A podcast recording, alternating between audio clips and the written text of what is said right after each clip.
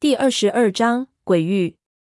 我一路跟着手电光来到了那栋农民房下面，敲门进去，发现门并没有锁。一路往上，所有的门径都是开着的，整栋楼似乎都是空的。我来到了那个房间，那是一个什么摆设都没有的空房间。一扇窗子大开着，手电就放在窗沿上，透过窗子能直接看到三叔那楼的阳台和厨房。我看到了一架望远镜架在窗边上，我看了一眼，发现望远镜正对着三叔家的厨房。手电下面压着一张纸条，我一下子展开，发现那竟然是一封信。信的第一句话特别奇怪：“看一看四周，你所在的地方是一片鬼域。”我拿着信看了看四周，一开始我不明白这句话是什么意思，但是。看了一圈，我就明白了。一股强烈的寒意扑面而来，从窗口吹进来的凉风似乎一下子降低了这个空间里的温度。我从这个窗口看去，整片区域，连同所有的农民房，全都没有亮灯，四周一片漆黑，只有三叔那栋房子有灯光。我看了看手表，现在是九点多，正常的话不可能是这样的情况。我立即低头继续看信。信上面写着：“从十九年前开始，你爷爷或买下或租下了这里所有的房子。每栋房子都有专人定期打扫，但不做任何使用。十九年之后，你三叔住的那栋房子四周几乎全都空了，夜晚没有任何灯光，就如同一片鬼域一般。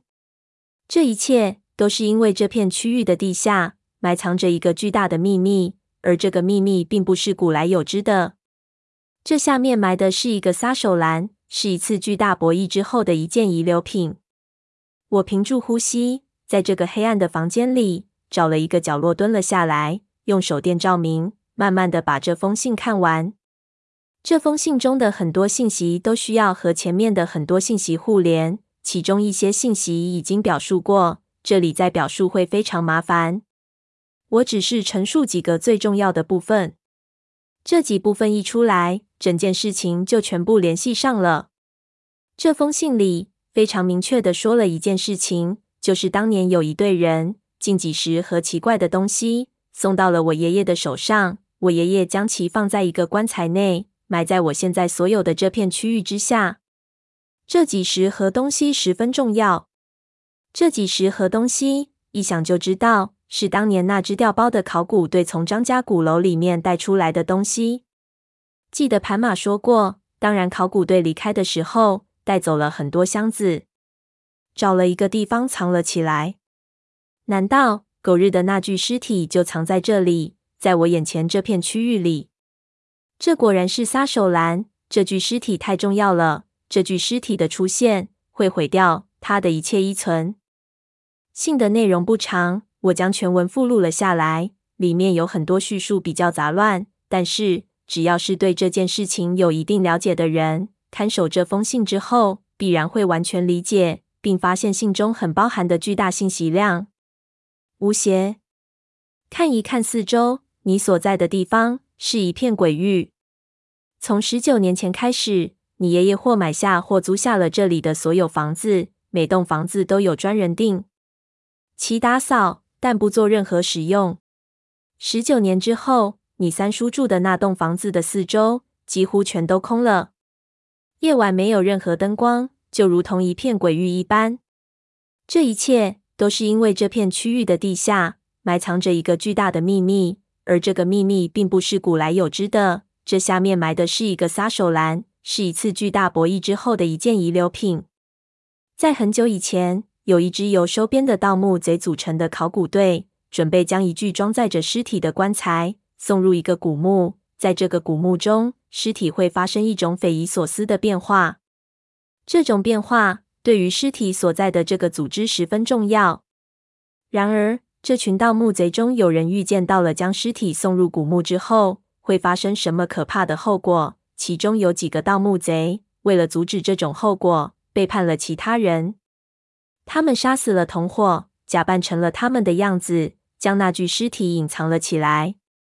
这具尸体现在就在你面前所看到的这片鬼域之中。你造成不要试图去它。在这片区域之内，只要是触及核心秘密的人，要么成为我们的一员，要么就会被无情的抹杀掉。就算你是这个计划的最初参与者的孙子，也是一样。我想你也应该察觉到了，在你的经历中，有的人就算再怎么无法继续撒谎的情况下，也一定会继续对你撒谎。应该有人和你说过了。有些谎言是为了保护一个人，这就是核心的问题。因为这个核心的秘密实在是太重要了，我们无法承担任何风险。不过，我现在之所以给你写这一封信，是因为我们的时间到了。明天一过，一切都会烟消云散。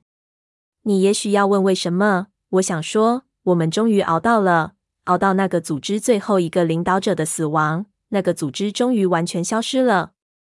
就在明天，那个组织将成为一粒永远不能被揭露的历史尘埃。谁也不知道它曾经存在过，谁也不知道它曾经有多强大。你不用去思索时间到了的意义。我可以很直白地告诉你，这具尸体只要过了这个时间，对于一切就都没有任何作用了。这便是时间到了的含义。一直以来，这具尸体是一个巨大的秘密。他们一直害怕我们把这具尸体以及背后所有的荒唐计划暴露出来。依靠这具尸体，在任何情况下，他们都不敢对我们进行最大力量的捕杀。不过，现在我们也不打算将它公之于世。我们的威胁消失了，那么威胁的证据虽然还是可以毁灭很多东西，但我们也不想引火烧身了。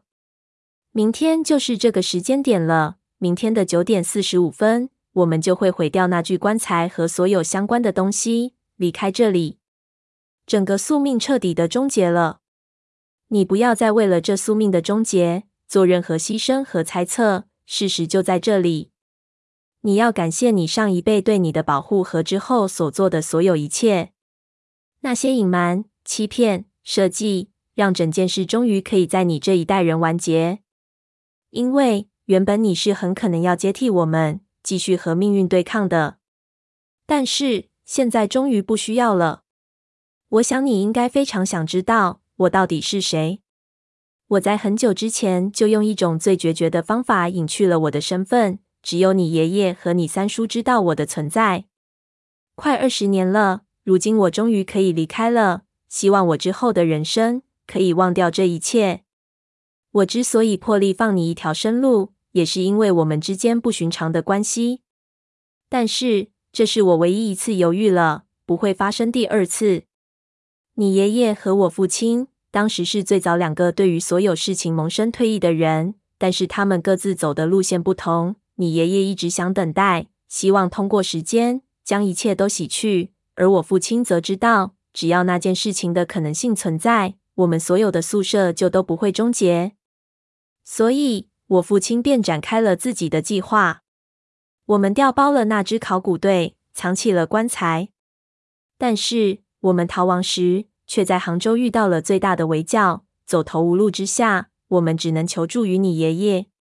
你爷爷给了我们最大的帮助。而在之后的岁月里，吴三省也帮了我们很多。你们吴家虽然一开始并没有参与，但是没有你们。这个计划不可能在当年最可怕的岁月里坚持下来，这也是我这次手下留情的另一个原因。吴邪，我听吴三省提过很多次关于你的事情。我看到你的时候很惊讶，你竟然会陷入这么深。幸好你直到现在才发现了我的存在，也幸好你单纯的相信了你三叔的各种谎言。你三叔第一次带你进入古墓时，已经是在准备，当他自己无力承担的时候，由谁来替代他的位置？他选择了你。你也许不知道，你从小练习的所有技巧，包括你的笔记，还有你三叔给你讲的各种故事，都包含了什么秘密？你用来练字的所有字帖，全部都是来自一个叫做祁宇的人的笔记。从小，你三叔和你说了很多很多故事，里面无数次的暗示着这个人的名字。这都是为了在所有的计划中让所有人误会你就是祁瑀。你不知道，从七星鲁王宫的那次探险开始，你的出现让无数暗中调查这件事情的人摸不着头脑。他们根本不知道你是谁，也不知道你的真实身份。他们调你的笔记，就会发现你很可能就是当年失踪的祁煜。你是一个巨大的烟雾弹，帮我们消耗了敌人无数的精力。后来你开始调查了，万幸的是，你只是发现了一些蛛丝马迹，并没有深入思考。但是你肯定会头疼吧？你应该不止一次怀疑自己的真实身份。我知道你还有很多的不解，但不该让你知晓的，我就不会让人知晓。你不要再伤害自己了，因为一切已经没有意义了。没有人会为了你的安危而暴露这个秘密。相比于这个秘密来说，你太微不足道了。这封信其实本身已经没有意义了，一切都无法改变。当一切结束之后，我会找一个适当的时机，把一切都告诉你。你不要试图去寻找那具棺材，揭下你可笑的面具，回到你自己的里，忘记这一切，等待我将真相送给你的那一刻吧。我看了看手表，离第二天的九点四十五还有差不多十二个小时。看样子，这个人应该现在就在这片鬼域之中。看完之后，我靠在墙壁上琢磨。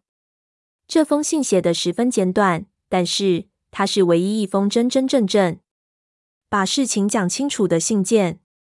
我看完就明白了，这封信说的东西都是真的，并且我觉得写信的人似乎与我有特别的关系。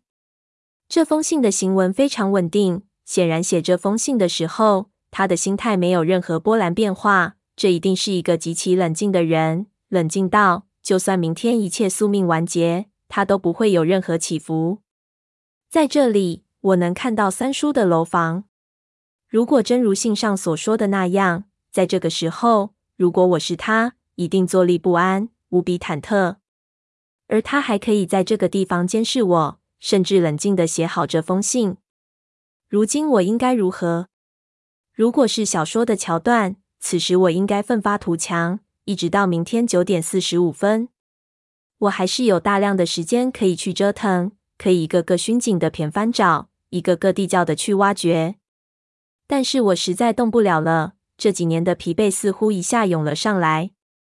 他说会给我一个答案，那么我就我们等着这个答案吧。我现在什么都不做，至少也还有一线希望。